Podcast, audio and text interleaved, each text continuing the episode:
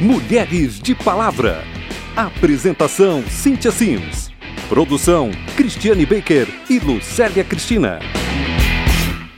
Nasci, sou assim e vou até o fim. Pirata maldita, maluca, mucama, índia, rainha, cigana, mulher. O câncer mais frequente no mundo é o câncer de pele. E entre as mulheres, o segundo colocado é o câncer de mama, com mais de 2 milhões de novos casos por ano. No Brasil, o Instituto Nacional do Câncer, vinculado ao Ministério da Saúde, estima que cerca de 58 mil novos casos serão diagnosticados entre 2016 e 2017.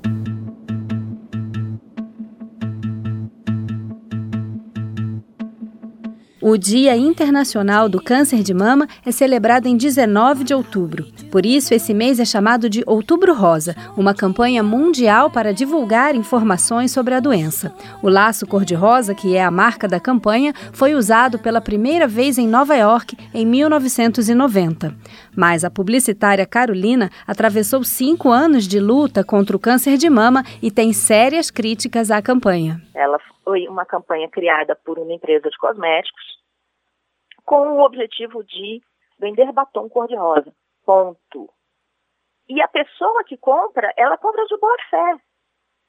Ela acha que realmente que a fabricante X vai doar uma parte dos seus lucros. Mas o que, que é isso? O que, que é uma parte? Em que momento vocês estão ajudando a promover a cura, a ajudar a promover tratamento? Por exemplo, uma novela que trate isso. Isso, eu diria que dentro da nossa cultura brasileira funciona mais do que você acender uma luz num prédio. A Comissão da Mulher da Câmara promoveu um debate sobre o câncer de mama como parte da programação do Outubro Rosa. A deputada Ana Perugini, do PT de São Paulo, lembrou que são altas as chances de tratamento e cura das pacientes que conseguem receber o diagnóstico nas fases iniciais da doença. Mas para muitas mulheres, essa não é a realidade. Quando não diagnosticado a tempo, nós temos um índice de mortalidade ainda muito alto no nosso Brasil, sinal que as mulheres não estão tendo acesso ao diagnóstico precoce, a um diagnóstico a tempo, que coloca o nosso país ainda dentre os países em desenvolvimento por falta ainda de recurso e acesso. Em entrevista por telefone, o oncologista Rafael Calix, diretor do Instituto Oncoguia, afirma que as estatísticas oficiais são incompletas morrem de câncer aproximadamente 40% do número de pacientes que foram diagnosticadas com câncer naquele ano. Você não consegue saber num determinado momento quem já está curado e quem está em tratamento somente. O SUS oferece dois tipos de mamografia: a de acompanhamento, disponível sob pedido médico para qualquer mulher, e a mamografia de rastreamento, que é para os casos onde já existe suspeita de câncer. Mas os exames não são acessíveis a todas as mulheres. Em alguns estados, os equipamentos já estão obsoletos. E para complicar a situação, os registros do CISCAN, Sistema de Informações sobre Pacientes com Câncer, não correspondem ao total de casos da doença. De de acordo com a representante da Federação Brasileira de Instituições Filantrópicas de Apoio à Saúde da Mama no Conselho Nacional de Saúde, Carolina Abade. Como usuária, no final, o que me interessa é que esteja registrado que existem mais casos de câncer do que se falam, na verdade. A técnica do Ministério da Saúde, Aline Leal Gonçalves, lembrou que preencher as informações no CISCAM é responsabilidade dos hospitais e secretarias de saúde dos municípios e estados dados. A gente tem na base de dados do tratamento todas as datas de diagnóstico, mas pouca, pouca data de, tra de tratamento. A gente tem sensibilizado os gestores quanto a isso. E é obrigatório o uso do Ciscan. O Ciscan tem uma grande potencialidade. E a gente observa que os estados, os prestadores, só utilizam os dois módulos de diagnóstico e segmento, porque é os que está vinculado a pagamento. O, o, o, tratamento não tem nenhuma vinculação com, com pagamento. A representante da FEMAMA, Carolina Abad, reforçou a necessidade do diagnóstico precoce, que pode garantir mais anos de vida à mulher com câncer de mama. Ela deu um exemplo de decisão difícil que o médico tem que tomar por falta de condições para atender a todas as pacientes. Imagina a situação desse médico. Você tem um paciente que você sabe que, por mais que você faça radioterapia, ele não vai sobreviver, e você tem um paciente que ainda tem alguma chance. Só que um está na frente do outro na fila.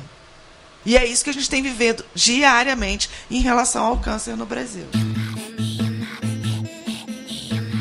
O Instituto Nacional do Câncer, vinculado ao Ministério da Saúde, é o órgão de pesquisa, tratamento e informações oficiais sobre o câncer no Brasil. De acordo com o INCA, a taxa de sobrevida após cinco anos de diagnóstico é maior quando a doença é detectada em suas etapas iniciais.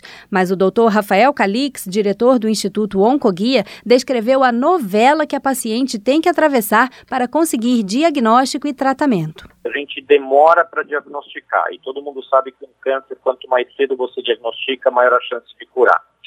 Segundo problema, segundo gargalo, é que, vamos dizer, uma mulher que sente um nódulo na mama, entre ela sentir o um nódulo na mama e ela conseguir um atendimento médico, isso pode levar meses, às vezes, e nesses meses o tumor vai crescendo e vai deixando de ser um tumor altamente curável.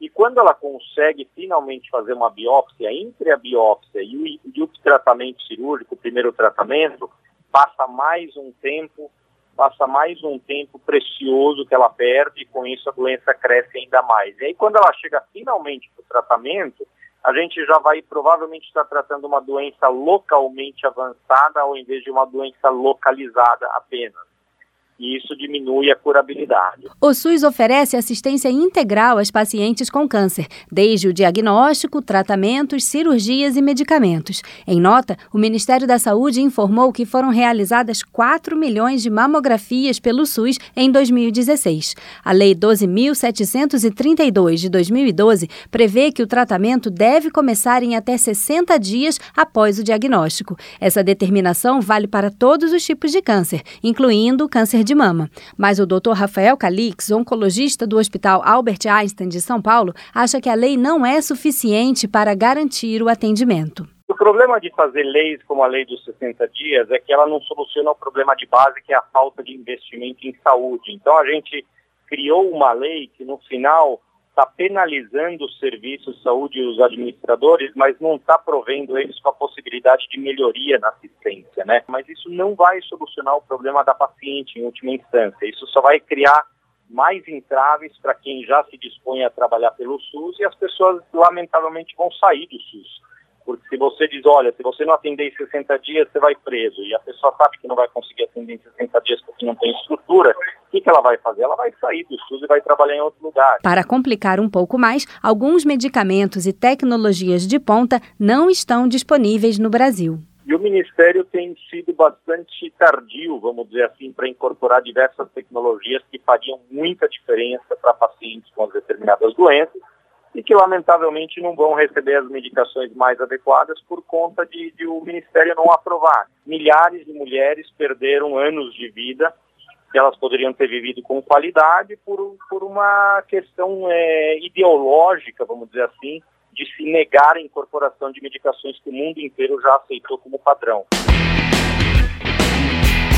câncer de mama tem vários fatores de risco. Alguns deles podem ser evitados, como o consumo de alimentos industrializados e bebidas alcoólicas e o sedentarismo. A técnica do Ministério da Saúde, Aline Leal Gonçalves, enfatiza que o risco do câncer de mama pode ser diminuído pela mudança de hábitos. Idade, idade materna, número de gravidezes, idade da primeira gravidez, história na família de câncer, história prévia de câncer de mama, obesidade, alimentos industrializados e uso de álcool.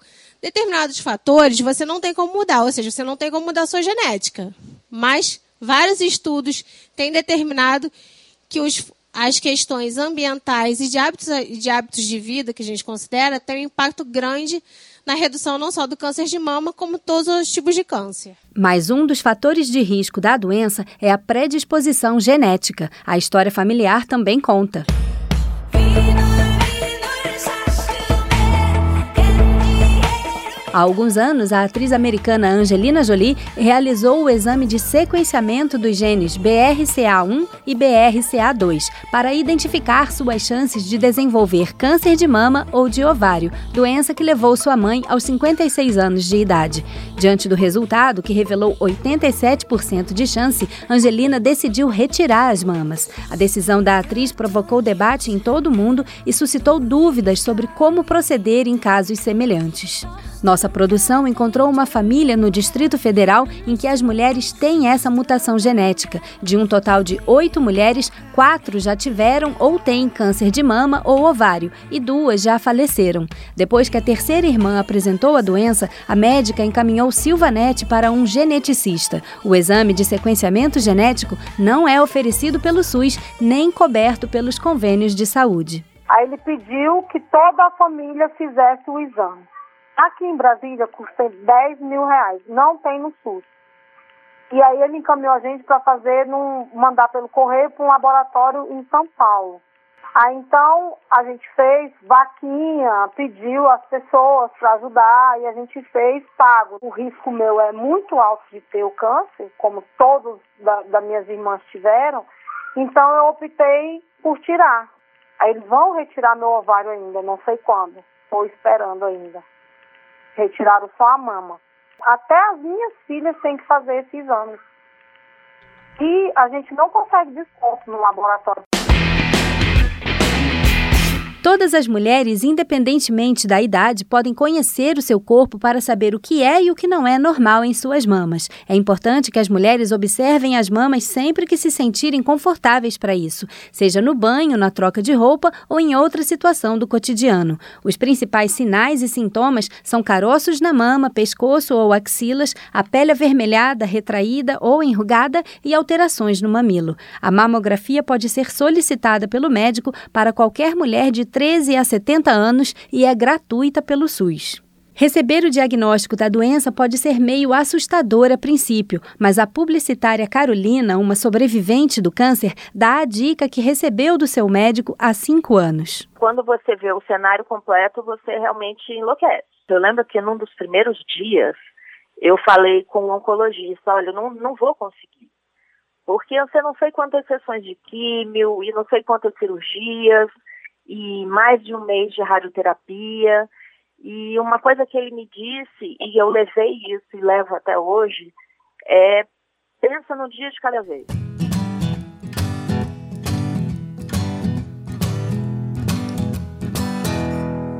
No programa de hoje, ouvimos recomendações sobre o diagnóstico precoce do câncer de mama e algumas críticas à campanha do Outubro Rosa. Participaram a deputada Ana Perugini, do PT de São Paulo, a técnica do Ministério da Saúde, Aline Leal Gonçalves, e a representante da FEMAMA, Federação Brasileira de Instituições Filantrópicas de Apoio à Saúde da Mama, Carolina Abade. Ouvimos também o Dr. Rafael Calix, diretor do Instituto Oncoguia, a publicitária Carolina e a dona de casa Silvanete que atravessaram a doença.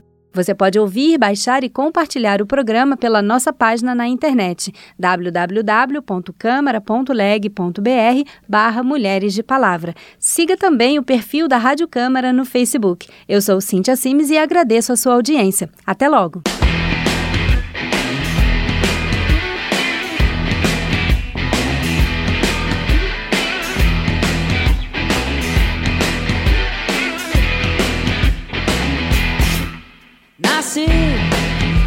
Sou